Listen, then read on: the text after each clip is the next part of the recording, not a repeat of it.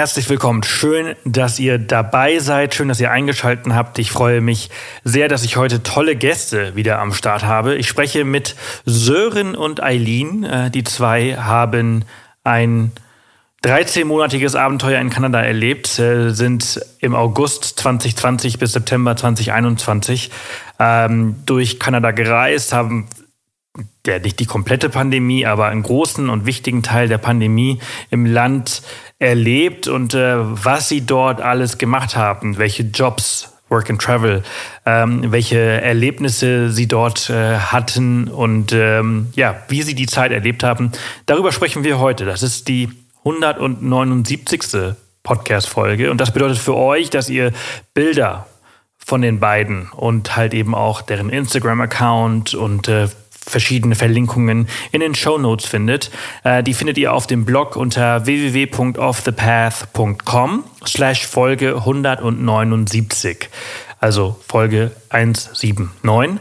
Ähm, genau, und ich wünsche euch ganz, ganz viel Spaß mit den beiden. Es hat sehr viel Spaß gemacht, darüber sich zu unterhalten. Kanada ist eines meiner absoluten Lieblingsländer. Wir sind äh, regelmäßig dort in den letzten Jahren gewesen, jetzt erst im September wieder für unser OTP-Abenteuer, was der absolute Hammer war. Entsprechend hat es extrem viel Spaß gemacht, mich mit den beiden über deren Zeit zu unterhalten. Also viel Spaß mit der Folge. Wunderschönen guten Morgen, ihr zwei. Hallo. Guten Morgen. Schön, dass ihr es äh, geschafft habt, heute hier zum Podcast. So früh bei scheiß Wetter. ähm, aber da fällt einem vielleicht ein bisschen besser, äh, die Zeit drin zu verbringen, den Morgen drin zu verbringen. Ich freue mich auf jeden Fall sehr, dass es heute klappt und dass wir heute ein bisschen über euer vergangenes Abenteuer sprechen. Ihr habt äh, eine sehr verrückte Zeit äh, letztes Jahr oder 2020 und 2021 äh, mhm. verbracht, mitten in der Corona-Pandemie, wo alles so unglaublich in der Schwebe stand. Habt ihr ja. gedacht, so, hey, wir sind nur einmal jung, wir haben nur einmal diese Möglichkeit, in Kanada äh, zu leben und zu arbeiten, also lasst uns das durchziehen und darüber sprechen wir heute. Genau. Vielen Dank für die Einladung. Ja, na, vielen Dank, dass ihr hier seid. Also, ähm, wie äh, wie seid ihr auf die Idee gekommen? Warum ist es Kanada geworden und nicht Australien oder Neuseeland? Weil die zu hatten oder stand Kanada wirklich äh, zu, zur Wahl oder wolltet ihr da wirklich unbedingt hin? Ähm, tatsächlich kam die Idee ein bisschen von, von meiner Seite. Ich wollte das schon mal ähm, zwei Jahre früher machen, habe mich aber dann doch äh, aufgrund der Situation einfach dagegen entschieden. Und äh, Mailin und ich, wir kennen uns beide auch dann durch das Reisen und ich war mit meinem Job unglücklich, äh, habe dann in der Probezeit den alten Job auch sein lassen und wollte irgendwie was Neues ausprobieren, habe aber einfach nicht gefunden, was es sein sollte und habe dann zu ihr gemeint, ich habe da eine spannende Idee, äh, willst du mit nach Kanada? Und da kannten wir uns gerade mal vier Monate so ja, ungefähr und sie meinte, zusammen. sie meinte, ja klar, lass machen. Und genau, dann sind wir die Planung angegangen. Geil, behalt sie, behalt sie. So, so, so, man, so viele findet man nicht so oft. Ja, ja, sie sagte auch, ja, eigentlich bin ich ja eher der für die verrückten Ideen. Und aber klar, ich bin dabei. Geht los, weil sie war auch unzufrieden mit ihrem Job. Und von daher stand eigentlich schon von Anfang an Kanada fest, weil wir beide sehr naturverliebt sind. Wir gehen gern wandern. Ähm, und ich glaube, ja. da haben zwar alle drei Länder, die du angesprochen hast, Potenzial, aber irgendwie Kanada mit den Bergen, den Rockies, Bären etc., das hat uns einfach gereizt. Und ja. auch weil einfach so viel Landschaft da ist und so wenig Leute, es ist so viel unberührte Landschaft in diesem Land, das äh, ja, hat uns sehr gereizt.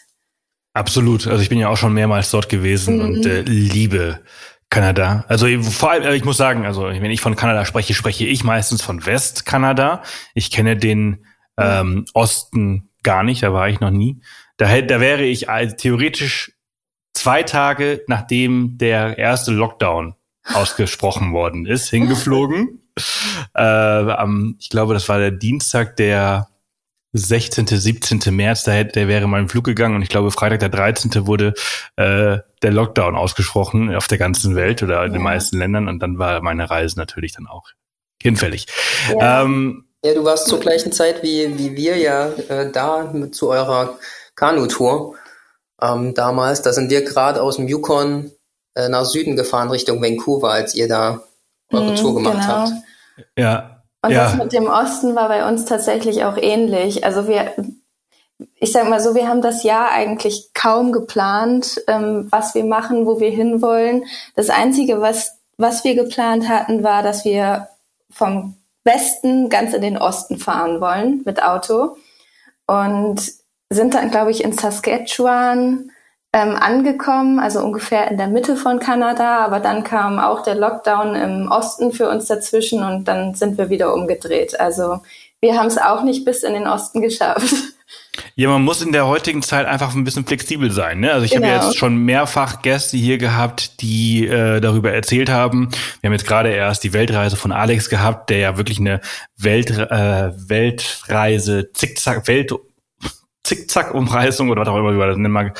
Der ist aber wirklich hin und her geflogen, weil er immer von äh, also ein Lockdown nach dem anderen irgendwie umflogen ist oder eine Beschränkung nach der anderen. Und äh, so muss man, glaube ich, äh, in der aktuellen Lage oder in der in den letzten zwei Jahren musste man so reisen. Ich glaube ehrlich gesagt, dass sich das jetzt so ganz langsam wieder beruhigt und man wieder in eine Art, ja, man kann der Welt ein bisschen mehr vertrauen und man kann seine Reise ein bisschen langfristiger planen. Nicht 100 Prozent. Mhm. Man braucht schon noch ein bisschen Flexibilität, aber ich glaube, das, was ihr gemacht habt und viele andere in den letzten zwei Jahren, das muss in diesen Extremen nicht mehr stattfinden.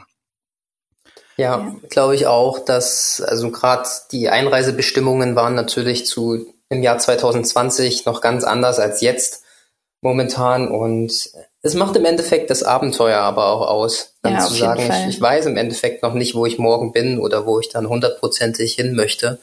Wir haben da zwei jüngere Mädels getroffen auf unserer Reise, die hatten gefühlt ihr ganzes Jahr verplant und wussten mhm. schon, wo sie bleiben, zu welchem Zeitpunkt. Und wie lange. Und wie lange. Alles. Und in dieser ganzen Corona-Zeit, ich weiß nicht, ich glaube, deren Plan ist dann auch zu 20 Prozent im Endeffekt aufgegangen, weil immer irgendwas dazwischen kam.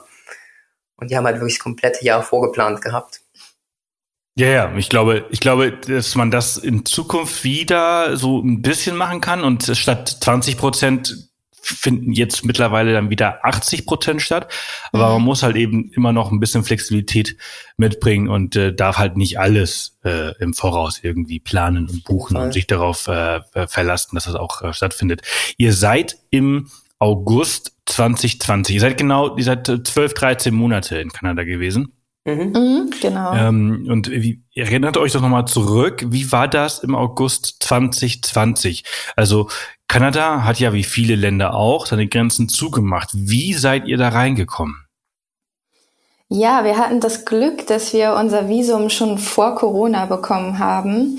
Es gibt so ein Auswahlverfahren in Kanada. Die Plätze sind auch begrenzt. Es gibt nur 4500 Visas pro Jahr, die vergeben werden. Und genau vor Corona, ich glaube im Januar oder Februar, bevor es losging, hatten wir unser Visum in der Tasche. Und wenn man das Visum hat, dann hat man ein Jahr lang Zeit, um einzureisen.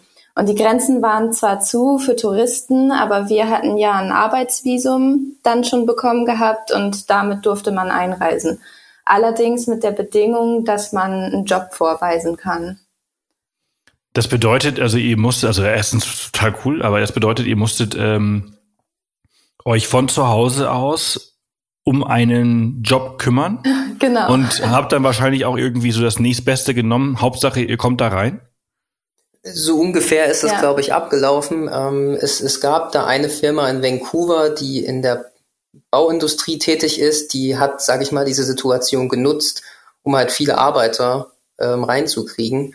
Und weil wir sonst schwierig was gefunden hatten, haben wir dann im Endeffekt uns auch da beworben und hatten auch schon die Jobs dann. Äh, das war halt wirklich so zu der Zeit die Top-Einreisemöglichkeit. Mhm. Ähm, haben aber dann tatsächlich eine Woche vorher noch über eine App namens Workaway, vielleicht kennst du die auch, mhm. ähm, da im Endeffekt noch eine Anfrage bekommen über unser Profil, dass wir da ähm, auf Nelson Island an der West Coast ähm, dann im Endeffekt da bei denen, deren Familie helfen. Und ähm, deswegen haben wir das dann noch umgeswitcht, weil tatsächlich wollten wir nicht unbedingt in Vancouver auf der Baustelle mit Fegen und Kern, sondern lieber auf einer schönen Insel sein und dann neben ein bisschen, ja, sage ich mal, Gartenarbeit, dann Stand-up paddeln, Kajak ja. fahren.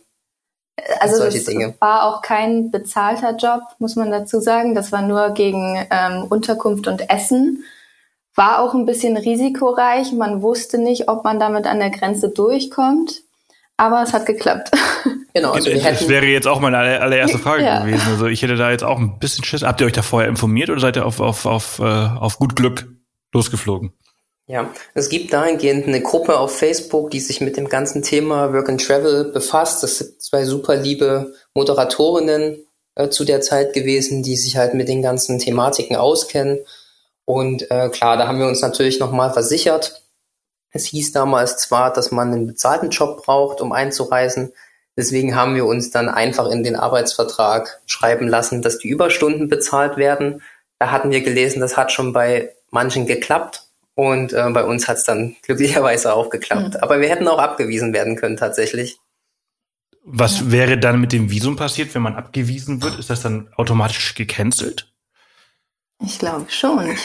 Ja, das, das weiß ich gar nicht so genau, ob das dann gecancelt worden wäre. Aber natürlich, wir hätten einen neuen Flug gebraucht und hätten wieder zurückfliegen müssen.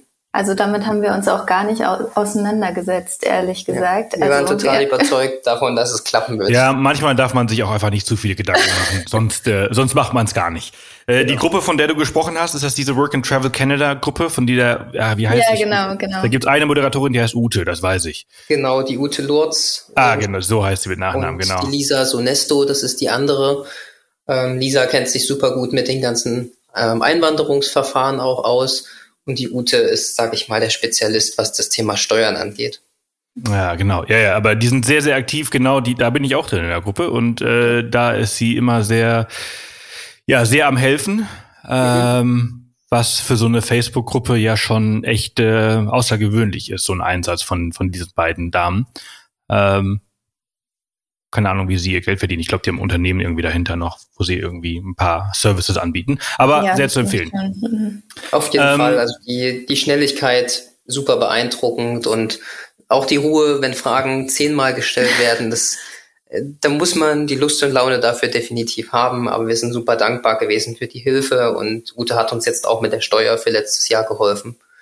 Ähm, und die Lisa Sonesto, die haben wir sogar im, im Okenhagen äh, mal live getroffen. Mhm. Da hatten wir so ein kleines deutsches Meetup. Ähm, und auch aus diesem Meetup heraus ähm, sind wir tatsächlich jetzt mit Leuten aus Deutschland, die wieder zurück sind, äh, noch gut in Kontakt. Sehr gut. Ja, super. Aber ähm, das, ist, das ist ein großer Vorteil, wenn man halt so, so, ja, in solche Situationen kommt, dass man da Leute hat, auf die man sich irgendwie verlassen kann oder zurückgreifen kann. Dafür sind diese Gruppen ähm, wirklich sehr gut. Ihr seid im, im August angekommen, ist natürlich eine geile Zeit, ne? Aber ich meine, im August 2020, da musstet ihr erstmal 14 Tage in Quarantäne. ähm, richtig? Also wenn ich mich so richtig Quarantäne erinnere. Quarantäne in Aus Anführungszeichen, ähm, ja. Also Quarantäne auf der Insel wahrscheinlich und nicht im Haus. Genau, es ist halt eine Insel gewesen, da, da gibt's wirklich nur ein paar Privathäuser. Man kommt auch nur mit Privatboot dahin. Es gibt irgendwie keine öffentlichen Boote, die da hinfahren. Es gibt keinen Supermarkt oder irgendwie sowas auf dieser Insel. Es gibt wirklich nur ein paar private Häuser. Also wir waren da fast alleine und von dem her ähm, konnten wir uns auch einigermaßen frei bewegen. Also ja. ähm, wir hatten tatsächlich unseren Netflix-Account noch behalten für ja. die Zeit, weil wir dachten, okay, Quarantäne, was machst du? Ja, Filme gucken. Ähm, aber dann hieß es ab ersten Tag, ja, nö, Quarantäne, wir gehen morgen, hier habt ihr eure Scheren und dann los geht's. Also 14 Tage äh, gespart. Aber ich natürlich, also euer Plan war es ja äh, zu arbeiten und Geld zu verdienen. Also habt ihr dann einfach das notgedrungen genommen und ein paar Wochen gemacht, um dann irgendwann Geld zu verdienen? Weil von Workaway kann man sich ja das Jahr in Kanada nicht leisten. Das ist richtig. Ähm, wir haben natürlich, wir sind beide 29, ähm, über die Jahre gut was angespart gehabt und natürlich ähm, war jetzt der Plan, nicht alles davon auszugeben und zu verbraten. Aber wir fanden es einfach schön, so zu starten, dass man in Familien ist, die aus Kanada kommen, dass man das Land kennenlernt, die Kultur kennenlernt ähm, und da einfach auch super schnell Anschluss findet. Und das, das hat damit mit Workaway super gut geklappt. Aber wie du schon sagst, ähm, natürlich lebt man da am Anfang vom Ersparten. Man gibt natürlich auch nichts aus für Essen und Trinken, weil man das ja von den Familien gestellt Unterkunft bekommt. auch nicht. Also Unterkunft eigentlich ist gestellt. Kaum Ausgaben, außer vielleicht mal ein Bier in der Stadt, was man sich kauft oder Richtig. Und ähm, wir hatten eh nie vor, so eine richtig lange Zeit an einem Ort zu bleiben. Wir wollten eigentlich schon äh, gut vorankommen und immer so alle drei, vier Wochen äh, den Standort wechseln. Und das hat bis zur Wintersaison eigentlich auch ziemlich gut geklappt. Aber bis dahin haben wir tatsächlich äh, immer bei Workaways gearbeitet. Okay, Mhm. wie habt ihr dann, also ihr habt, habt ihr, äh, ihr habt auch auf einer Schaffarm gearbeitet, ne? Mhm. Ja, genau. das war aber auch Workaway? Das war auch Workaway, genau, unbezahlt. Aber Okay. auch eine sehr intensive Zeit. Genau, das also das glaube ich. Wie viele Schafe waren das nochmal? 1200 hatte ich die? 1200, Ja, genau. Also am Ende vielleicht sogar ein bisschen mehr. Es war auch ähm, Lambing Season. Also wir haben jeden Tag irgendwie sieben, acht neue Lämmer gehabt. Ja. Also die, die versorgt werden mussten, ähm, Geburten, die festgesteckt haben Ja. beim Mutterschaf oder ähm, in dem einen Monat ist dann auch eine Krankheit ausgebrochen bei der einen Herde, dann sind die, sind halt super viele Totgeburten gekommen. Und ja, mit diesem, mit diesem, äh, mit dieser Krankheit einfach äh, dann umzugehen, man soll es halt auch nicht anfassen, im besten Fall nur mit Handschuhen. Dann haben wir die toten Lämmer ins Veterinärsamt geschafft, äh, drei Stunden entfernt, weil das das einzigste ist da in Saskatchewan, was es gibt. Ähm, und wir haben ja gar keine Erfahrung sonst mit Schafen vorher gehabt, aber die Familie war super nett und super hilfsbereit und wir haben definitiv auch mehr als die fünf Stunden, die man eigentlich bei Workaway arbeitet, ähm, gearbeitet im Endeffekt. Ähm, aber, Aber wurden dafür auch halt natürlich. super versorgt. Ähm, die haben uns dann auch für unseren Van-Ausbau ähm, mit Materialien unterstützt. Wir konnten die ganzen Werkzeuge benutzen und es war so ein gutes Geben und Nehmen, wo wir uns eher schlecht gefühlt hätten zu sagen, wir lassen ihn dann nach den fünf Stunden alles alleine da auf der Farm machen und wir legen die Beine hoch. Mhm. Aber auch mal wieder auch ein spannendes äh, Erlebnis äh, während einer Pandemie.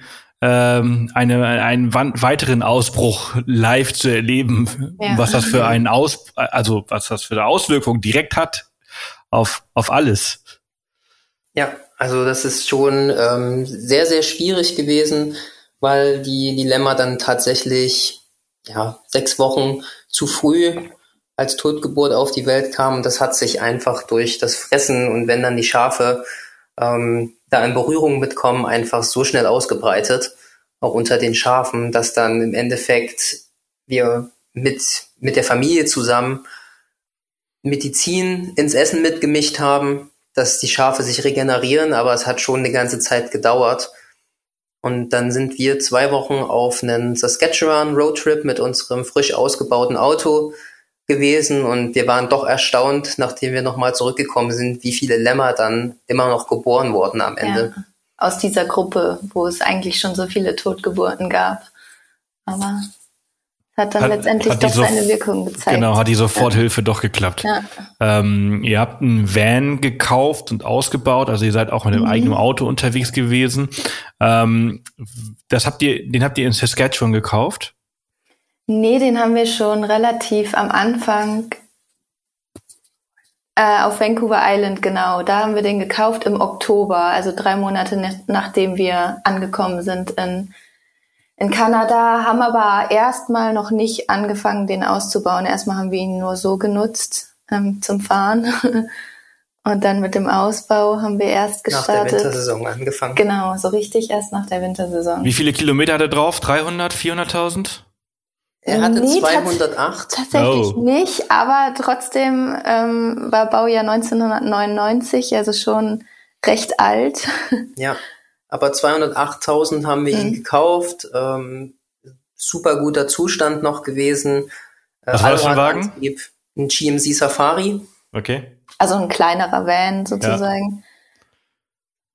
Genau, und der hatte, ja, der hatte noch so eine Sonderausstattung mit so einer LED-Leiste oben drin und äh, war schon ein gutes Auto, was uns ohne große Probleme die ganzen, ich glaube, 36.000 Kilometer, die wir am Ende gefahren sind, Mhm. über das ganze Jahr durchs Land gebracht hat, ohne, ich glaube, ein, eine einzigste Reparatur haben wir gehabt. Das waren die Stoßdämpfer dann irgendwann. Ja, weil wir halt Straßen gefahren sind mit riesengroßen Löchern und das war dann schon auch äh, irgendwo verständlich, dass das kam.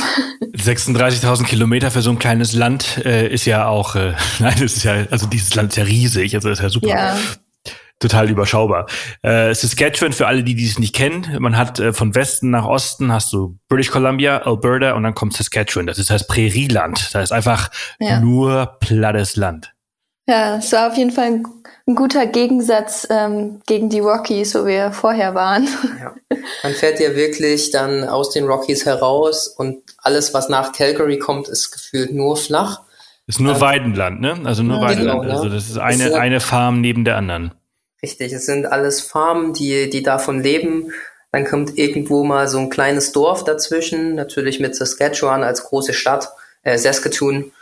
Ähm, dann natürlich mal wirklich so die Universitätsstadt da auch, aber viel gibt's da nicht. Ähm, man muss trotzdem ein bisschen abschätzen, dass natürlich, man fährt den Highway One von West nach Ost, äh, dann hat man halt echt nur das Flache. Aber tatsächlich mit unseren zwei Wochen Roadtrip, die wir auch da gemacht haben, da kommt man halt schon im Norden dann auch an schöne Seen, äh, an Wälder, da fängt dann die Vegetation allem, ja. auch ganz anders an. Also das ist halt wirklich so dieser, dieser Mittel- und Südbereich von Saskatchewan und alles, was aber dann schon Richtung Norden geht, hat eine ganz andere Vegetation und das, das darf man halt da auch nicht außer Acht lassen. Also lohnt sich ein Roadtrip in Saskatchewan. Also sollte man also die meisten Leute machen ja entweder die Ostküste mit dem Auto, mhm. landen irgendwo in Montreal oder Quebec äh, und, und fahren darum oder Halifax vielleicht auch noch. Ähm, oder, oder aber sie fliegen nach Calgary oder Vancouver und machen dann einen Roadtrip, in dem sie halt beide Städte miteinander verbinden durch die Rocky Mountains, vielleicht noch Vancouver Island hinterher. Ähm, that's about it. Vielleicht der ein oder andere Abenteuerliche fliegt nach Manitoba, nach mhm. Churchill, um die ähm, um die Eisbären zu sehen. Ja. Aber nach Saskatoon gibt wahrscheinlich noch nicht mal Direktflüge von Deutschland, weiß ich nicht. Ähm, aber ihr sagt, es, nicht, aber, ja. es lohnt sich. Ja, also auf jeden man, man darf es halt nicht vergleichen. Man darf nicht erwarten, dass wenn man in den Rockies war oder die schöne bunte Landschaft an der Ostküste gesehen hat, dass Saskatchewan jetzt super, super toll ist. Aber man, man darf es auch nicht einfach so abstempeln, dass es wirklich gar nichts gibt. Also wir haben auch zwei Nationalparks. Ähm, du kannst da Bisons sehen. Ähm, wie gesagt, du kannst auch Kajak fahren auf den Seen, die da etwas weiter im Norden sind. Es gibt schon die Möglichkeiten. Man muss halt einfach für sich entscheiden, was möchte man. Ja. Und auch diese Ruhe, die man da einfach hat. Irgendwie der nächste Nachbar in zehn Kilometern oder so. Ähm, das kann ja auch schön sein. Also ich fand es ja. super entspannt. Ja. also man kann, man kann natürlich der Meinung sein, dass es gerade total, also, also es war total wertfrei, was ich gesagt habe. Ne? Ich weiß, dass der eine oder andere, der jetzt gerade zuhört, mir dann immer irgendwelche, irgendwas in, in den Mund legt. Also es war, es war jetzt einfach nur kurz beschrieben, wie Kanada so aufgebaut ist. Ich, ja. ich war noch nie in, in Saskatchewan und, äh, und da in der Gegend und das, das finde ich wirklich spannend, was ihr da gerade sagt, weil ich habe Bilder gesehen und ehrlich gesagt, sieht das schon sehr cool aus. Ähm, da gibt schon richtig viele, also ich bin ja immer, ich bin ja ein Fotograf, ich bin ein sehr visueller Typ, ich fotografiere mhm. einfach gerne und das, was mir da, was ich von, von Saskatchewan gesehen habe, finde ich eigentlich schon ziemlich cool. Ja. Und deswegen würde es mich schon interessieren, dass ihr vielleicht mal ein bisschen mehr darauf eingeht, was waren denn so eure Highlights dort und was kann man denn da so Cooles erwarten und erleben? Genau, ähm, was, was super speziell ist, ist, man, man fährt in Saskatchewan in, eigentlich in Nirgendwo herum, na, weil so vieles auseinander liegt.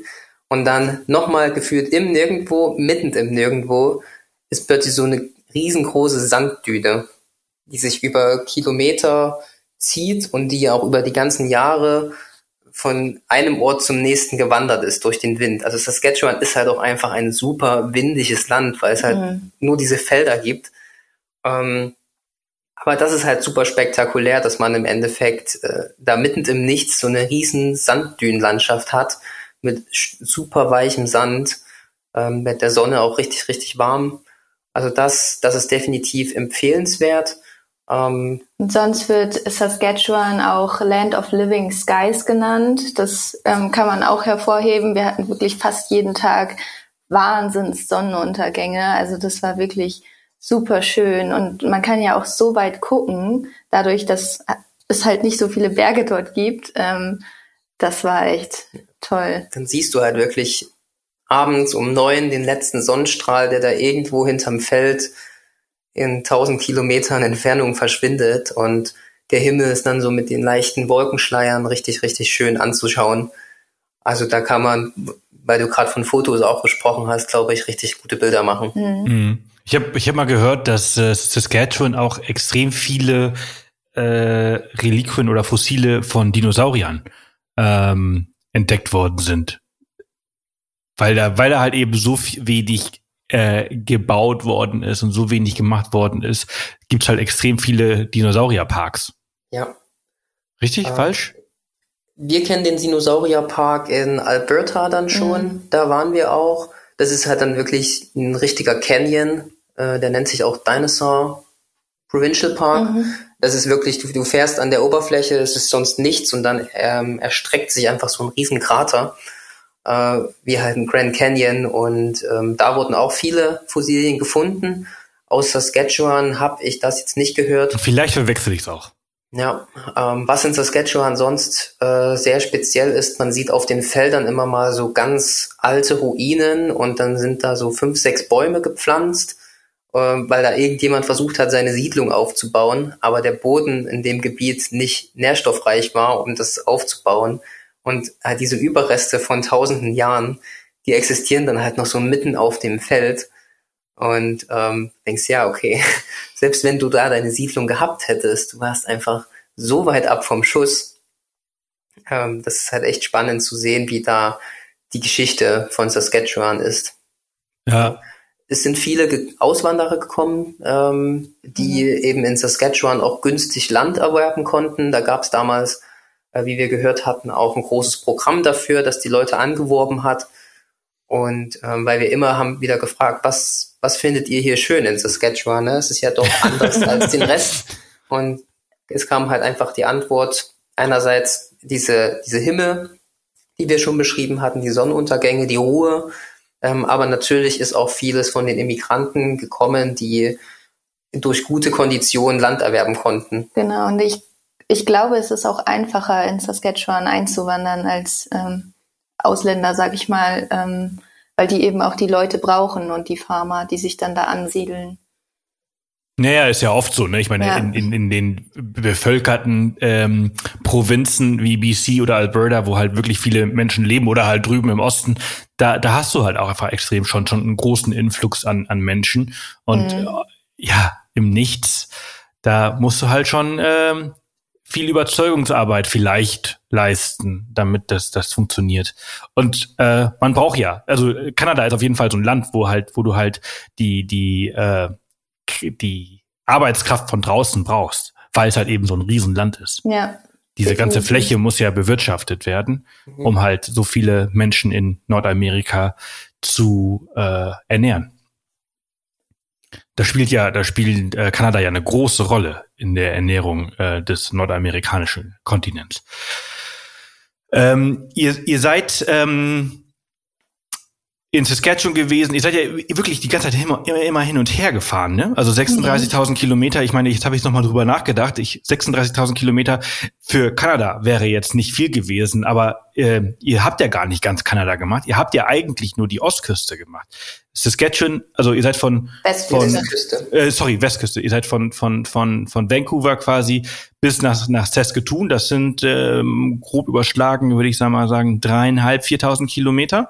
Ähm, und in, in, diesen, in diesem Radius habt ihr euch eigentlich hauptsächlich bewegt und habt eure 36.000 Kilometer gemacht. Das bedeutet, ihr habt eigentlich relativ viel im Westen ja, Kanadas das gesehen. Stimmt, wobei was nochmal viel ausgemacht hat, dass wir am Schluss dann nochmal ganz hoch in den Yukon gefahren sind. Ah, ja, Yukon. Das, Jetzt sprechen wir über das Spannende. ja.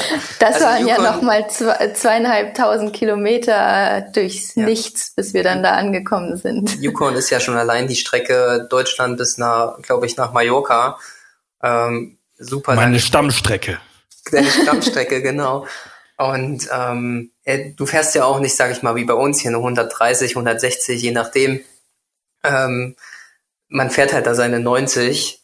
Äh, Geht ja nicht. Hast ja immer Bären und Elche, denen du ausweichen musst. Und Schlaglöcher. Und Schlaglöcher. Ja. Na, von daher haben wir natürlich die Reise da hoch, ich glaube in fünf Tagen im Endeffekt gemacht, immer mit Stops. Mhm. Ähm, aber trotzdem auch viel auf dem Highway natürlich unterwegs gewesen, jeden Tag.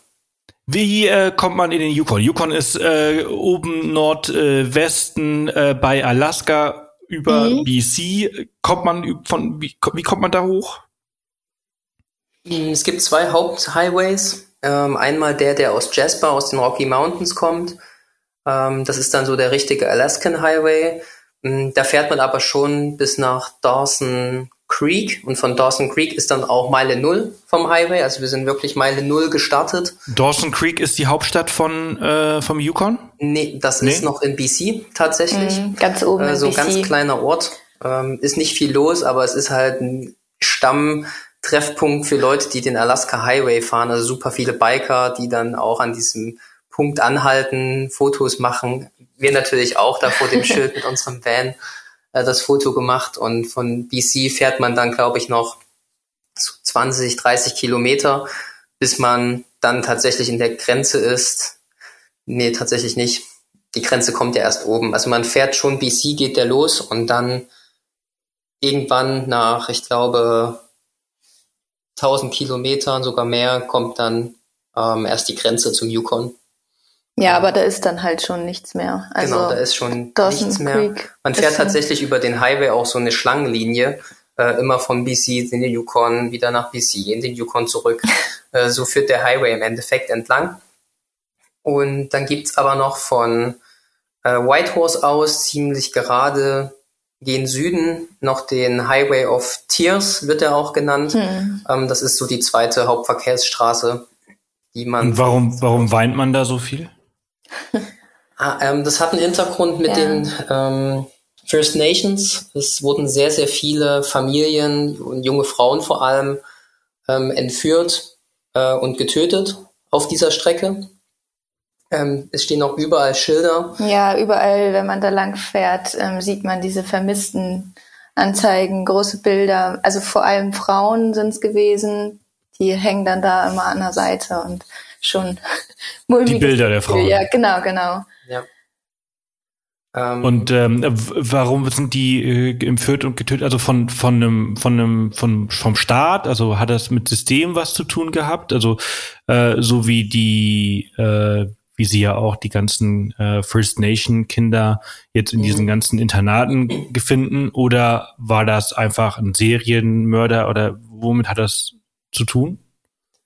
Ähm, aufgeklärt sind diese ganzen Verbrechen eigentlich ziemlich selten, weil es, es liegt eben alles, was nördlicher geht von den BC Rockies, ähm, hat halt sehr viel auch mit Armut und First Nations äh, zu tun und ähm, da gibt's einfach super viele, die unzufrieden mit ihrem Leben sind und dann wahrscheinlich genau in solche Verbrechen äh, verfallen. Das sind Trucker im Endeffekt, die den Highway entlang gefahren sind und da früher halt nicht so viele Autos existierten und auch auf der ganzen Strecke gefühlt kein Telefonempfang war, mussten die Leute ja auch von A nach B kommen und dann war sehr viel mit Trampen. Und diese Tramper wurden natürlich dann von Truckern oder anderen ah. Verbrechern, sage ich mal, ausgenutzt und die Frauen wurden dann einfach verscharrt, ähm, getötet, entführt, je nachdem. Ja. Gibt Aber, ja genug ja. Fläche, um das halt irgendwie Genau. Wie, also Schrecklich. richtig ja. aufgeklärt sind diese Fälle tatsächlich nie. Genau. Ja. Aber es gibt halt mittlerweile durch dieses Wissen so gut wie auf der ganzen Strecke Telefonempfang mittlerweile, dass man da eben ausgestattet ist und auch nicht darauf angewiesen sein sollte zu trampen. Das wird auch nicht empfohlen, überall. Ähm, aber ja, es ist auf jeden Fall nicht so die die tollste Strecke und auch, sage ich, als wir die Strecke wieder nach Süden gefahren sind, ähm, hatten wir beim Übernachten schon ab und zu einfach ein mulmiges Gefühl. Mhm.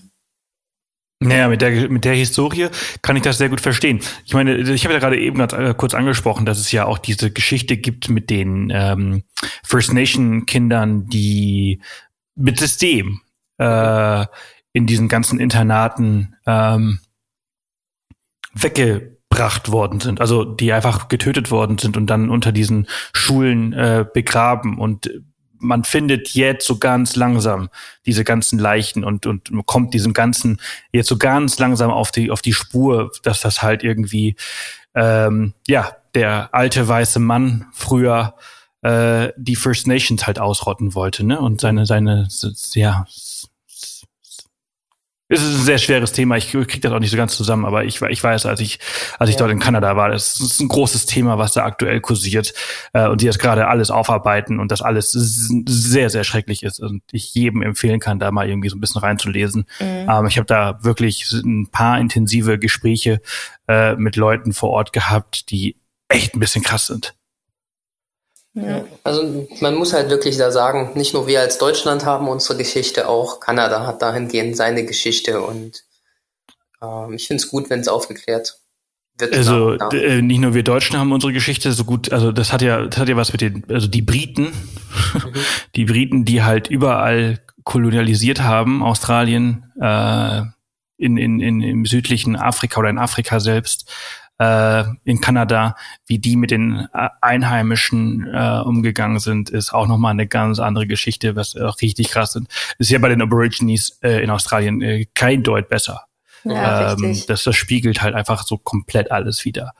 Und äh, ja, sehr, sehr, äh, sehr, sehr traurig und sehr, sehr, äh, sehr, sehr krass. Ähm, aber wir haben noch nicht über den Yukon so richtig gesprochen, über das, was ihr dort mhm. erlebt habt. Äh, was habt ihr denn dort erlebt? Also der Yukon war, glaube ich, eine unserer best, best, also quasi, naja, beste Zeit, beste Zeit genau, das wollte ich sagen. Ähm, es ist zum einen die Landschaft nochmal super anders da. Wir haben unseren ersten Backcountry Camp dort gemacht, ähm, was auch sehr aufregend war, einfach durchs Nichts zu wandern, wo, wo niemand ist und dann sein Zelt aufzuschlagen und äh, nachts Angst zu haben, ob irgendwie ein Grizzlybär vorbeikommt. ähm, Kam denn einer? Der, nee, das Also nicht. wir haben zumindest nichts mitbekommen. Ähm, aber wir haben natürlich da in den Visitor Centern, die es dann immer in diesen ganzen Parks gibt, das war jetzt zum Beispiel der Tombstone Territorial Park, wo man da auch den Dempster Highway fährt. Das ist ja eine Straße, die 700, 800 Kilometer ähm, Schotterpiste ist, ähm, wo man immer eigentlich ein Ersatzrad und extra Benzinkanister mithaben sollte, dass, das, dass man da entlang kommt. Ähm, und da auf dem Weg liegt der Tombstone und das ist ja wirklich so genannt auch das Patagonia Kanadas, ähm, einfach aufgrund der Farben, der markanten Berge, die dann auch nochmal vorzufinden sind. Ähm, man muss ja auch sehen, dass der Yukon grundsätzlich früher natürlich alles vom Eis irgendwann mal bedeckt war und im Endeffekt mit dem Abtauen des Eises äh, sind diese ganzen Blumen, die unter Wasser waren, so ähm, wie nennt man das? Im Endeffekt die so Moos etc., was man auch in den Great Barrier Reefs und so weiter sieht, Tundra. die Tundra ähm, nach oben gewachsen und es ist halt deswegen alles so richtig schön bunt und wenn man da drüber läuft, es ist einfach weich, als würde man auf Moos laufen die ganze Zeit. Hm. Ähm, also einfach von der Art und Weise nochmal ganz, ganz anders als der Rest von Kanada. Und dann natürlich auch dieses ähm, riesige Eisfeld, was es da gibt. Ich glaube, das größte Eisfeld neben den zwei Polargebieten, die es gibt, ähm, dort im Yukon, wo auch dann der Kluani. Genau, im Kluani National Park, wo dann auch der höchste Berg ähm, ist, der Mount Logan. Ähm, also das haben wir uns dann mal gegönnt und haben einen Gletscherrundflug gemacht und sind dann wirklich mit so einem kleinen Cessna und einem Piloten äh, da über das komplette Eisfeld geflogen, einmal am Mount Logan vorbei, der dann aus diesem Eisfeld mit den 6000 Metern knapp mhm. nochmal so richtig raussticht. Und ähm, dann von da aus sind wir nochmal nach über die Grenze nach Alaska geflogen, weil man durfte ja zur Covid-Zeit nicht in die USA ähm, einreisen per Auto oder per Fuß, aber man konnte grundsätzlich einfliegen. Ähm, klar, wir waren nicht auf dem Boden, aber offiziell laut Karte waren wir auch in Alaska. Gut, wir standen dann nochmal an der Grenze und haben einen Fuß drüber gesetzt. Wir, wir wären so gerne nach Alaska noch weitergefahren. Ja. Ich stelle mir das ziemlich cool vor, Alaska. Also ich auch, war le leider auch noch nie dort, aber äh, von dem, was ich gesehen und gehört habe, auch ein, ein geniales Land. Also der Denali Nationalpark zum Beispiel ja. muss der absolute Wahnsinn sein. Ähm, Für den Yukon habt ihr ja immer ein Permit gebraucht für diese äh, Backcountry-Geschichten. Äh, mhm. ähm, grundsätzlich für die offiziellen ja. Ähm, man kann aber auch im Visitor Center da zum Beispiel nachfragen, was es noch für Möglichkeiten gibt. Und die ähm, dafür gibt's halt keinen offiziellen Weg. Die sagen dir im Endeffekt, ja, das ist so ungefähr die Strecke, die ihr laufen könnt. Und dann bitte nicht irgendwie oben auf der Ridge schlafen, sondern eher unten im Tal. Aber man bekommt dann so eine Bärenbox mit, wo man sein Essen, Zahnpasta etc. verstaut und dann läuft man einfach querfeldein los und schlägt sein Zelt da auf, wo man möchte. Und das ist cool. Und da, da gibt's ja äh, eine ganz klare Anweisung, wie man das machen muss. Im Dreieck 150 Meter oder 100 Meter von, von jedem Punkt.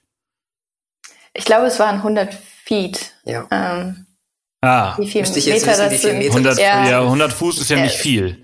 Ja, Genau. Aber es ist quasi im Dreieck, also an dem Mhm. einen Punkt sch- schläfst du, an dem anderen Punkt musst du deine Sachen äh, verstauen, also deine ganzen, äh, deine Smelly Box quasi, also deine, denn diese Box, die du gerade angesprochen hast, wo deine Essen und, und, und Zahnpasta ist. Und an dem dritten Punkt, da ver verrichtest du dein Geschäft. genau. Oder du kochst an dem dritten Punkt. Also du solltest auch nie direkt neben Ja. dem Zelt kochen, ähm, weil natürlich der Geruch dann ranziehen könnte. Und zudem kommt noch dazu, immer das Essen und die, und die Kochstelle so einzurichten, dass der Wind es von deinem Zelt wegbläst. Mhm. Dass im Endeffekt, wenn ein Grizzly vorbeikommen würde, er nicht denkt, dass das Essen am Zelt ist, sondern Ja. irgendwo im Tal. Ja, macht, macht Sinn. Aber das ist total, aber äh, werdet, wurdet ihr darauf nochmal explizit angesprochen und Ja, quasi auf- gebrieft? Ja, auf jeden Fall. Mhm. Ja, weil es ist auf jeden Fall ein also wichtiges Wissen. Definitiv. Also es kann ganz, ganz äh, schlimm ausgehen.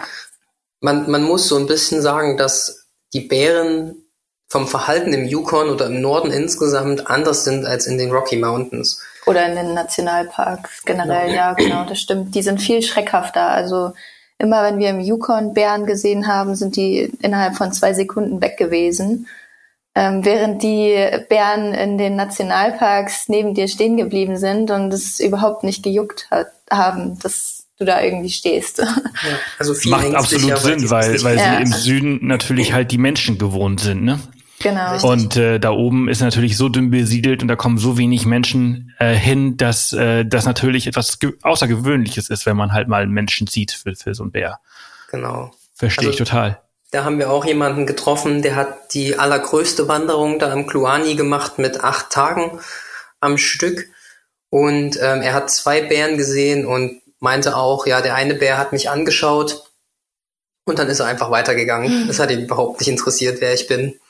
Ja, und man, man, man weiß ja, dass ein Grizzly grundsätzlich Allesfresser ist, aber äh, grundsätzlich geht er schon auch eher auf das ganz normale Gras, Beeren, drum und dran. Ähm, und erst wenn er so richtig Hunger hat, dann geht er eigentlich auf den Punkt Fleisch und Mensch. Ja, und Mensch eigentlich relativ selten, eher, Mhm. eher Elch. Ja, ich, ich glaube, es ist auch eher gefährlich, wenn ähm, die Bären irgendwie dich nicht hören und dann erschrocken sind in dem Moment, dass sie dann halt angreifen. Nicht jetzt unbedingt, weil sie Hunger haben und dich Ja. fressen wollen, sondern Die eher. Überraschung. Genau. dahinter. Deswegen, ist es Deswegen- ja auch so wichtig, dass man halt immer singen soll oder halt irgendwie so, Genau, eine, so eine genau. Bärenglocke dabei hat. Ja, also die Bärenglocke, also wir hatten eine, wir müssen sagen, sie hat uns ziemlich genervt und dann haben wir nach ein ich. oder zweimal aufgehört, ähm, die mitzunehmen. Aber wir haben dann schon, vor allem im Yukon, ähm, irgendwie alle fünf Minuten mal so ganz laut gerufen und ähm, irgendwie Geräusche gemacht, geklatscht, gesungen, was weiß ich. Genau, einfach so ein lautes Heyo. Ja. Das, das wurde von den Visitor-Centern auch vorgeschlagen, dass man das macht. Und auf der Einwanderung, muss ich ganz ehrlich gestehen, da stand am Eingang ein Schild mit ähm, dieses Schild in Gedenken an Frau so und so, die von einem Grizzly männlich ähm, getötet wurde im Jahr 2006. Und ich hatte von unserer Kochstelle so ein großes Brotschneidemesser. Das habe ich dann die ganze Zeit in der Hand gehabt auf der Wanderung, einfach für den unwahrscheinlichen Fall der Fälle, dass er doch aus dem Gebüsch gesprungen kommt und man irgendeine Waffe hat, mit der man sich wehren kann. Ja, ist, ist dir dabei jemand entgegengekommen? ähm, ich glaube, wir haben jemanden überholt beim Wandern. Er hat das natürlich gesehen und meinte, okay, jetzt wissen wir, ihr seid zuerst unterwegs. heißt, wir können uns hinter euch sicher fühlen. Ja, aber wir haben auf dieser Wanderung tatsächlich keinen Bären gesehen. Ähm, was ja auch vielleicht heißt, dass wir alles richtig gemacht haben, weil immer, wenn wir gerufen haben, sind sie ja wahrscheinlich schon weggelaufen, ja. wenn dort welche waren. Ja, aber ihr habt viele gesehen, ne, auf eurer Reise. Also, ja. also ich meine, viele in, in eurem Jahr. Ja. Es waren, glaube ich, über 30. Ja, wir, am Schluss haben wir dann irgendwann aufgehört zu zählen. Also ja, es hat sehr lang gedauert tatsächlich, bis wir die ersten gesehen mhm. haben. Also gerade über die ganze Winterzeit in Lake Louise haben wir gar nichts gesehen und dann sind wir aber. Ja, da schlafen eben, sie ja auch. Genau. Ähm, aber klar, wir waren auch bis April waren wir dort. Äh, dann hätte eventuell schon was kommen können. Aber tatsächlich haben wir dann in Saskatchewan ähm, da wirklich ganz, ganz im Norden, im mhm. Bakesio Nationalpark. Da haben wir die erste Familie gesehen, so zwei Schwarz, ein war Schwarzbärmama mit zwei Kids. Mhm. Super süß. Sehr süß, sehr süß. Und die hat's halt gar nicht gejuckt, dass wir neben denen mit dem Auto angehalten haben und die haben ihr Gras gefressen. Die waren happy. Ja. Bin ich auch immer erstaunt. Also wir haben wir da Lake Louise, nee, nicht Lake Louise, sondern Lake Moraine im Jasper. Mhm. Da haben wir dann letztes Jahr auch äh, ein paar Schwarzbären und so gesehen, wie entspannt die dann doch am Wegesrand äh, da chillen und ihr, ihr Zeug oder ihr, also essen. Ähm, bin ich dann auch immer wieder überrascht. Aber ich muss auch sagen, die äh, Kanadier, die halten ja dann auch wirklich äh, immer an, wenn sie Wildtiere, also nicht immer, aber meistens an, wenn sie Wildtiere sehen äh, und sind dann doch auch sehr interessiert an ihnen, obwohl sie sie regelmäßig sehen. Und ähm, das funktioniert dann doch relativ, relativ, ne? man muss immer vorsichtig sein und man kann es nicht verallgemeinern, aber respektvoll. Ihr seid mit dem Van ja unterwegs gewesen und eine Sache, also Kanada habe ich jetzt nicht so als, als sehr Vanlife-freundliches Land in Erinnerung? Also wie ist das mit Wildcampen? Habt ihr da Erfahrungen gesammelt? Ging das mit eurem Van? Auf jeden Fall. Also mhm. wir waren ja dann nochmal in der USA an der Westküste und direkt im, im Anschluss, was wir nicht Vergleich, hätten tun sollen. Genau, wenn du den Vergleich siehst, dann ist, dann hat man in der USA gefühlt viel, viel mehr Schiss und ähm, viel mehr Probleme. Wir wurden kein einziges Mal in Kanada von der Polizei angehalten, gefragt, weg, wegvertrieben. Also wir hatten immer irgendeinen Platz und ich glaube, wir haben tatsächlich das ganze die ganze Zeit, als wir gecampt haben, vielleicht zweimal auf einem Campingplatz mhm. so wirklich geschlafen und sonst immer irgendwo in der Natur. Und okay. wir, wir hatten wirklich die schönsten Plätze. Also ja. was sind das dann für Orte, wo an denen ihr geschlafen habt? Es sind teilweise einfach Ausfahrten äh, von vom Highway, äh, wo, wenn man halt wirklich unterwegs ist. Aber wir haben natürlich auch über die App iOverlander schon dann gezielt versucht, äh, schöne Plätze anzuvisieren. Das kann mal oben auf einem Berg gewesen sein mit einem richtig schönen Ausblick ähm, oder an einem See direkt. Ähm, ja. Genau, ich, ich, und ich muss auch sagen, es, es gibt, glaube ich, im Gegensatz zu früher wesentlich mehr Schilder. Ich war zum Beispiel auch noch nie in Norwegen, aber im Endeffekt habe ich da auch gehört, dass mittlerweile viel, viel mehr Schilder stehen, die das Wildcampen verbieten. Ähm, und das, das kommt schon auch mehr und mehr, weil es mehr und mehr Leute nutzen, aber einfach in dem Sinn, Vanlife so zu leben, dass ich lasse meinen Dreck da, ich verrichte mein Geschäft irgendwo in der Ecke und verlasse den Platz dann auch äh, wie der letzte Arsch, um es mal so zu sagen. Ja, und da, äh, das, das sollte halt nicht sein. Ja, also ja, ja, absolut, das sehe ich ganz genauso. Äh, als ihr danach äh, im Anschluss in den USA an der Westküste wart, was ihr hättet nicht machen sollen, wie ihr gerade gesagt habt, warum hätte man das nicht machen sollen? Wovor habt ihr da Schiss gehabt? War das, war das dann die Sicherheit vor den Menschen? Oder? Ja, ja also er, erstmal ähm, waren halt eigentlich alle Plätze, wo man schön hätte stehen können, verboten. Also mussten wir auch viel irgendwie an Straßen stehen, ähm, wo dann, also es gibt auch sehr viele ähm, ja, Obdachlose, sag ich mal, ähm, da an der Westküste, die halt aber noch ein Auto haben, die dann in ihrem Auto leben. Und ähm, ja, da standen wir halt daneben und ähm, ja, so, so viel Polizei da und die, eine Nacht hat auch ähm, ein Polizist an unser, in unser Auto reingeleuchtet und geklopft und solche Geschichten einfach irgendwie ja. jede Nacht, jeden Tag oder wir standen auf dem Berg und dann hat sich einfach irgendwie so ein Truck neben uns gestellt und total, total laut Musik angehabt für irgendwie zwei oder drei Stunden und dann sind sie wieder ja. gefahren. Und also das war ganz komisch im Gegensatz zu Kanada. Jetzt muss man aber dazu sagen, dass natürlich die Westküste der USA natürlich deutlich krasser besiedelt ist als äh, ja, genau. Kanada im ja. Allgemeinen. Und teuer halt einfach. Klar, es ist schön, mal so LA, San Francisco, dann Malibu Beach, äh, Big Sur etc. zu sehen. Aber wenn es eben am Strand campen sein soll, dann ist der Campingplatz halt trotzdem auch mit 100 Dollar einfach super ja teuer. Ne? Dann kriegt man irgendwo anders grundsätzlich ein schönes Hotelzimmer für das Geld. Ja, ja, absolut. Aber ich muss sagen, also ich meine, ich habe die, ich habe die Strecke auch gemacht, die ihr da so gemacht habt, so Kalifornien. Und Kalifornien ist auch einfach total äh, äh, besiedelt und äh, da, da ist einfach leider nicht so viel, also zumindest an der Küste. Es gibt ja im, im, im Hinterland ist schon noch ein bisschen mehr Platz, aber an der Küste mhm. und der Highway Number One, der natürlich total beliebt ist, einer der beliebtesten Roadtrips der USA, der ist voll.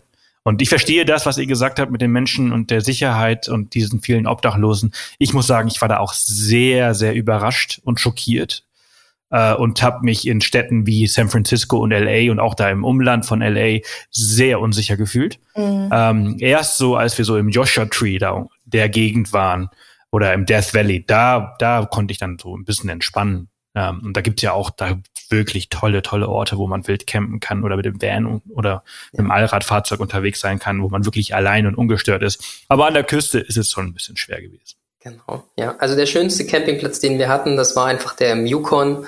Ähm, da geht's wirklich durch den Wald, so eine kleine Straße also rein. Es war kein Campingplatz. Genau, es ist so ein Wild, Wildspot gewesen, ja. aber offiziell und ähm, da waren, glaube ich, hätten acht Autos vielleicht stehen können. Ähm, und man konnte sich wirklich direkt an so eine Klippe heranstellen, ähm, die Klappe hinten vom Van aufmachen und im Hintergrund hat man einfach dieses weite Tal gehabt äh, mit Glück eventuell auch Bären, Elche oder sowas sehen können und dann ist aber der komplette Kluani National Park, diese weiße Bergfront da im Hintergrund und es, mhm. wenn du morgens die Klappe aufgemacht hast, es war einfach so schön. Es war ruhig, die Vögel haben gezwitschert und dann hast du diese Bergkette da hinten im schönsten Sonnenschein. Ja. Das war, das war der allerbeste Spot. Das hört sich traumhaft an. Momente, die einen niemanden mehr nimmt. Genau. Die haben sich eingebrannt in die Erinnerung. Aber ja. genau, genau deshalb macht man das ja. Ich, das, deshalb liebe ich es ja so, unterwegs zu sein. Richtig. Ja. Mhm. ja. Und dann kann man halt auch überall einfach ein Lagerfeuer machen. Das ist halt auch noch zusätzlich so schön. Ähm, das bringt das Feeling. Äh, ja. Habt ihr, habt ihr irgendwie Probleme äh, in diesem Jahr mit euren Reisen gehabt? Irgendwie mal mit Gesetzeshütern, Rangern, Polizisten irgendwie mal angesprochen worden, das bitte zu unterlassen oder hier nicht zu stehen, hier das nicht zu machen? Wir tatsächlich gar nicht. Gar nicht. Mhm. Andere? Was schon gehört? ja, es gab schon, also es gibt auch zum Beispiel in, in Banff, im Nationalpark darf man ja so oder so nicht wild campen. Ähm, als wir dann noch eine Woche da waren, sind wir halt immer aus dem Nationalpark rausgefahren und standen dann mit drei Autos auf so einem Parkplatz. Das, der war sehr beliebt im Endeffekt bei den äh, Vanlifern und ähm, wir standen aber auch einmal zwei Nächte mitten in Banff äh, da gab es so einen Zwölf-Stunden-Parkplatz und da steht man halt wirklich am Straßenrand dann. Aber selbst dort ist nie jemand gekommen, aber ich habe auf jeden Fall davon gehört, dass andere dort auch schon ähm, erwischt wurden und weggebracht wurden. Gut, aber dann gab es eine Strafe. Die, ja, wobei, äh, also. ich wollte gerade sagen, in Kanada ist es meistens, dann fällt es meistens ziemlich nett aus. Also die ja. Klopfen dann und sagen, bitte wegfahren und dann kannst du wegfahren und dann ist alles wieder gut. Also ist ja. jetzt nicht so, ähm, dass man direkt da einen Zettel mit 50 Dollar dann aufs Auto kriegt. Genau, der kanadische Polizist ist sehr entspannt. Ja. Ja. Wie, ähm, also ihr habt ja eigentlich Work and Travel offiziell gemacht. Ähm, ihr habt aber allerdings meistens, also ihr habt gearbeitet, aber äh, gegen Kosten Logis bei Woofing richtig gearbeitet. Gegen Geld habt ihr nicht? Doch, ähm, zweimal, dreimal. Ähm, Offiziell zweimal. Ja, genau. Also okay. ähm, der erste richtige Job war dann im Skigebiet. Ähm, für circa drei Monate waren wir da. Also einmal hatten wir noch einen Wechsel. Erst waren wir auf Big White, haben wir angefangen. Das hat uns aber dann irgendwie doch nicht so zugesagt. Und dann ähm, ähm, haben wir noch ein anderes Jobangebot in Lake Louise in den Rockies bekommen. Und da waren wir dann ähm, eigentlich die restliche ja. Wintersaison. Ähm, genau, gut viel. Was viel habt Geld. ihr da gemacht? Ähm, ich war im Parkinglot, ich habe Autos eingewiesen, ähm, jeden Tag Schnee geschaufelt ähm, und Eileen hat als Line Control Attendant gearbeitet. Mhm. Im Gegensatz zu Deutschland durfte man in Kanada ja Skifahren. Ähm, wir hatten am Wochenende fünf bis sechstausend Leute da und ähm, ja. alle Lifte, die da waren, die wurden abgesteckt in so einer richtig schönen Schlange. Und der Job von Eileen war dann im Endeffekt, die Leute anzuweisen, dass sie ihre Maske wieder aufsetzen sollen, dass sie Abstand halten sollen. Mhm. Also absolut nicht der geilste Job. Kein, ja, kein schöner Job, aber ähm, ja. Dafür durfte sie dann, wenn sie gerade, so Lake Louise hat eine Frontseite, wo man Skifahren kann, dann noch halt eine Backside. Und äh, wenn natürlich Eileen an der Backside arbeiten musste, dann hat sie morgens halt auch die erste Abfahrt gehabt vom mhm. Skigebiet. Und das ist erste mit Sonnenaufgang Abfahrt, natürlich super geil. Das, das war schon cool. Und zwischendurch durfte man dann, wenn nicht so viel los war, auch einfach ähm, mal eine Runde fahren. Das war schon cool. Ja. Ist aber auch eine cool, also ich meine, die, die, Jobs hören sich jetzt vielleicht nicht so mega spannend an, aber es ist schon eine coole Erfahrung, so einen Job mal zu machen und das zu mal erleben oder nicht. Also in so einem komplett ja. anderem Land, mit dieser anderen Kultur, zu sehen, wie das da alles funktioniert, wie die Leute drauf sind. Der kann, also ist jetzt zum Beispiel auch ein Land, wo der, der, der Kanadier ist ja eigentlich eher entspannt, wenn er jetzt mal äh, an, also äh, zurechtgewiesen wird, dass er eine Maske trägt. Wie war seine Reaktion darauf? Eigentlich ähm, meistens doch ähm, relativ nett. Also eigentlich meistens haben sie schon drauf gehört und ihre Maske dann auch aufgesetzt. Es war schon eher so meistens dann, dass sie es vergessen haben oder also es gab schon auch die Situation, wo es dann so ein, zwei Mal zur Diskussion kam, aber ähm, relativ wenig. Also ich würde schätzen, dass es in Deutschland vielleicht häufiger vorkommen würde. Ja. Also es gab dann halt wirklich unter denen, die was gesagt haben, ja, wenn, wenn ich jetzt wegen dir als meine medizinische Ausnahme äh, irgendwie einen Herzinfarkt kriege oder ja. Probleme, ja. habe ich hm. dafür verantwortlich. Und das, hm. das war eigentlich das krasseste, was ich hatte, der dann zu mir meinte, wenn er dann irgendwie was kriegt mit dem Herzen oder so, dann wäre ich schuld. Äh, ja, gut. Ja, ist halt auch, ist einfach nur dein Job, ne? Aber, aber ich, ich, diese Maske ist halt echt ein leidiges Thema die letzten zwei Jahre gewesen. Mhm. Ich finde, es ist eine Kleinigkeit, äh, die man zum Schutz, zu eigenem Schutz und zum Fremdschutz äh, beitragen kann. Aber egal, anderes Thema. Ähm, wie, also wie teuer war euer Jahr?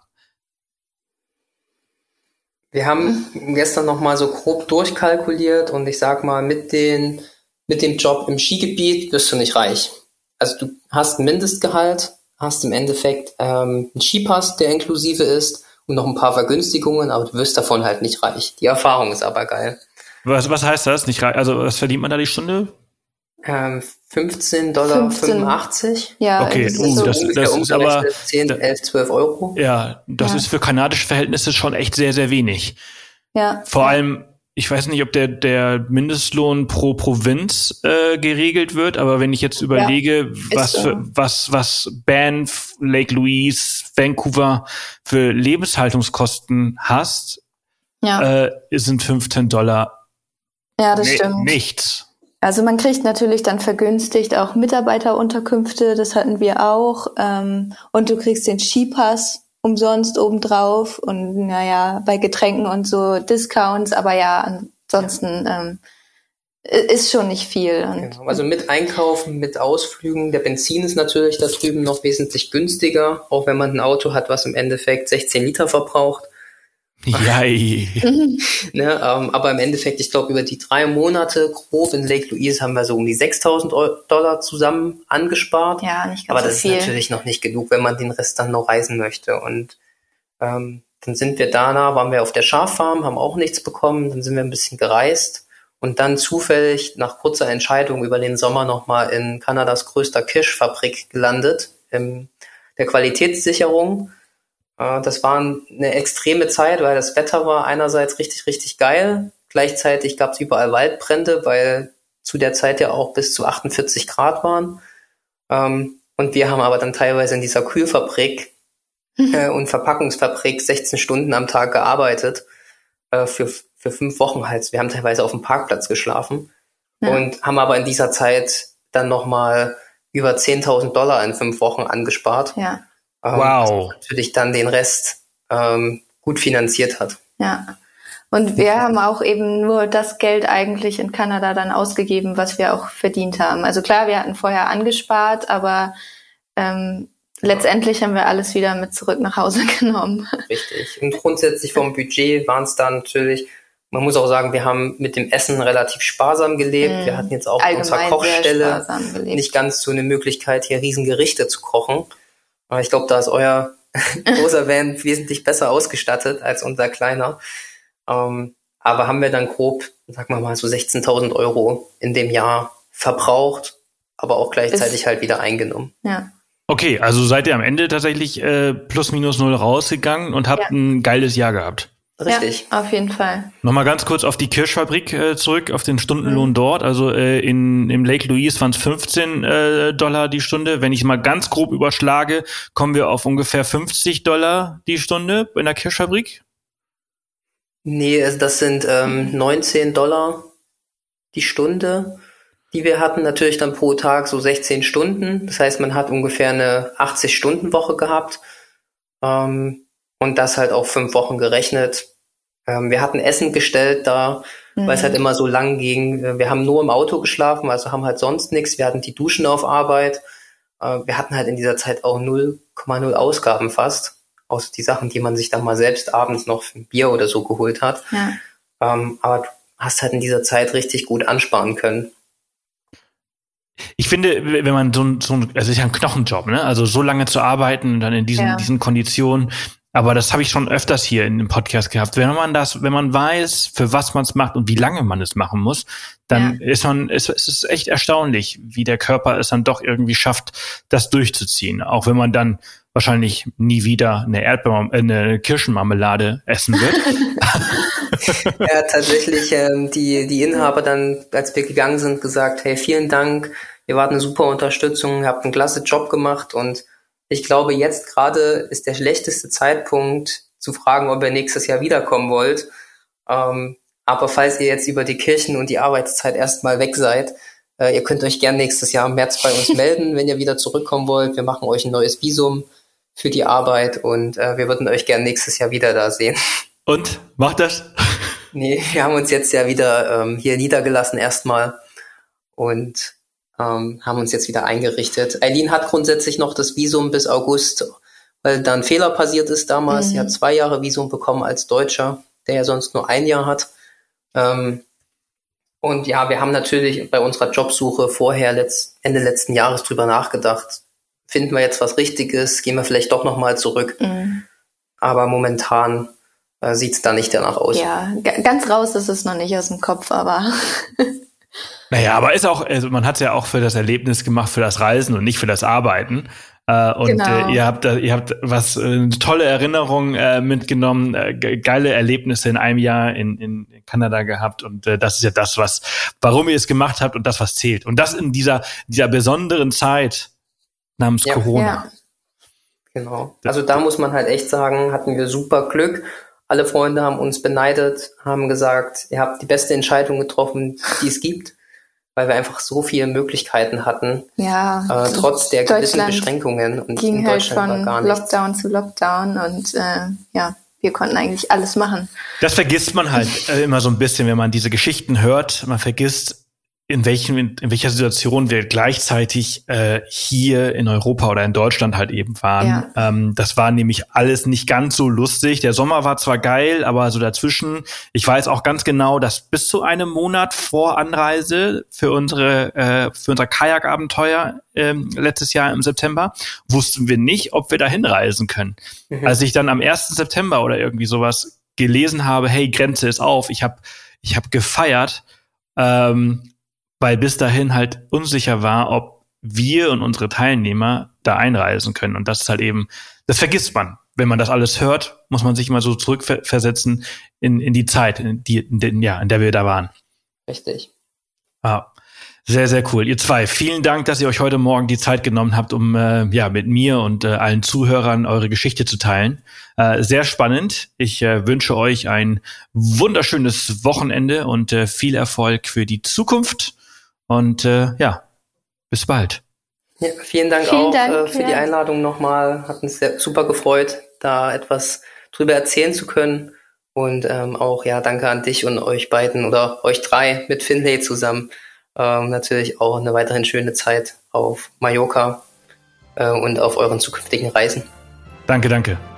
Tschüss. Tschüss. Ja, das war doch schon für diese Woche. Vielen Dank, dass ihr bis hierhin eingeschalten habt oder dabei geblieben seid. Und äh, nächste Woche wird es auch wieder richtig, richtig spannend. Und zwar geht es da um den Camino Real 23. Eine Umrundung rund um Madeira mit äh, Marcia und Martin. Äh, ein, eine sehr, sehr coole Folge. Solltet ihr nicht verpassen, merkt es euch nächste Woche Dienstag wieder ab 4 Uhr morgens ist der Off the Path Podcast wieder am Start. Und wenn euch die Folge und der Podcast allgemein gefallen hat, dann freue ich mich sehr über Bewertungen auf Spotify, auf Apple Podcasts oder wo man auch diesen Podcast irgendwie bewerten kann. Und natürlich, wenn ihr ihn mit Freunden und Familie teilt. Vielen Dank bis hierhin. Vielen Dank für diese Woche. Bis nächste Woche. Ciao und macht's gut.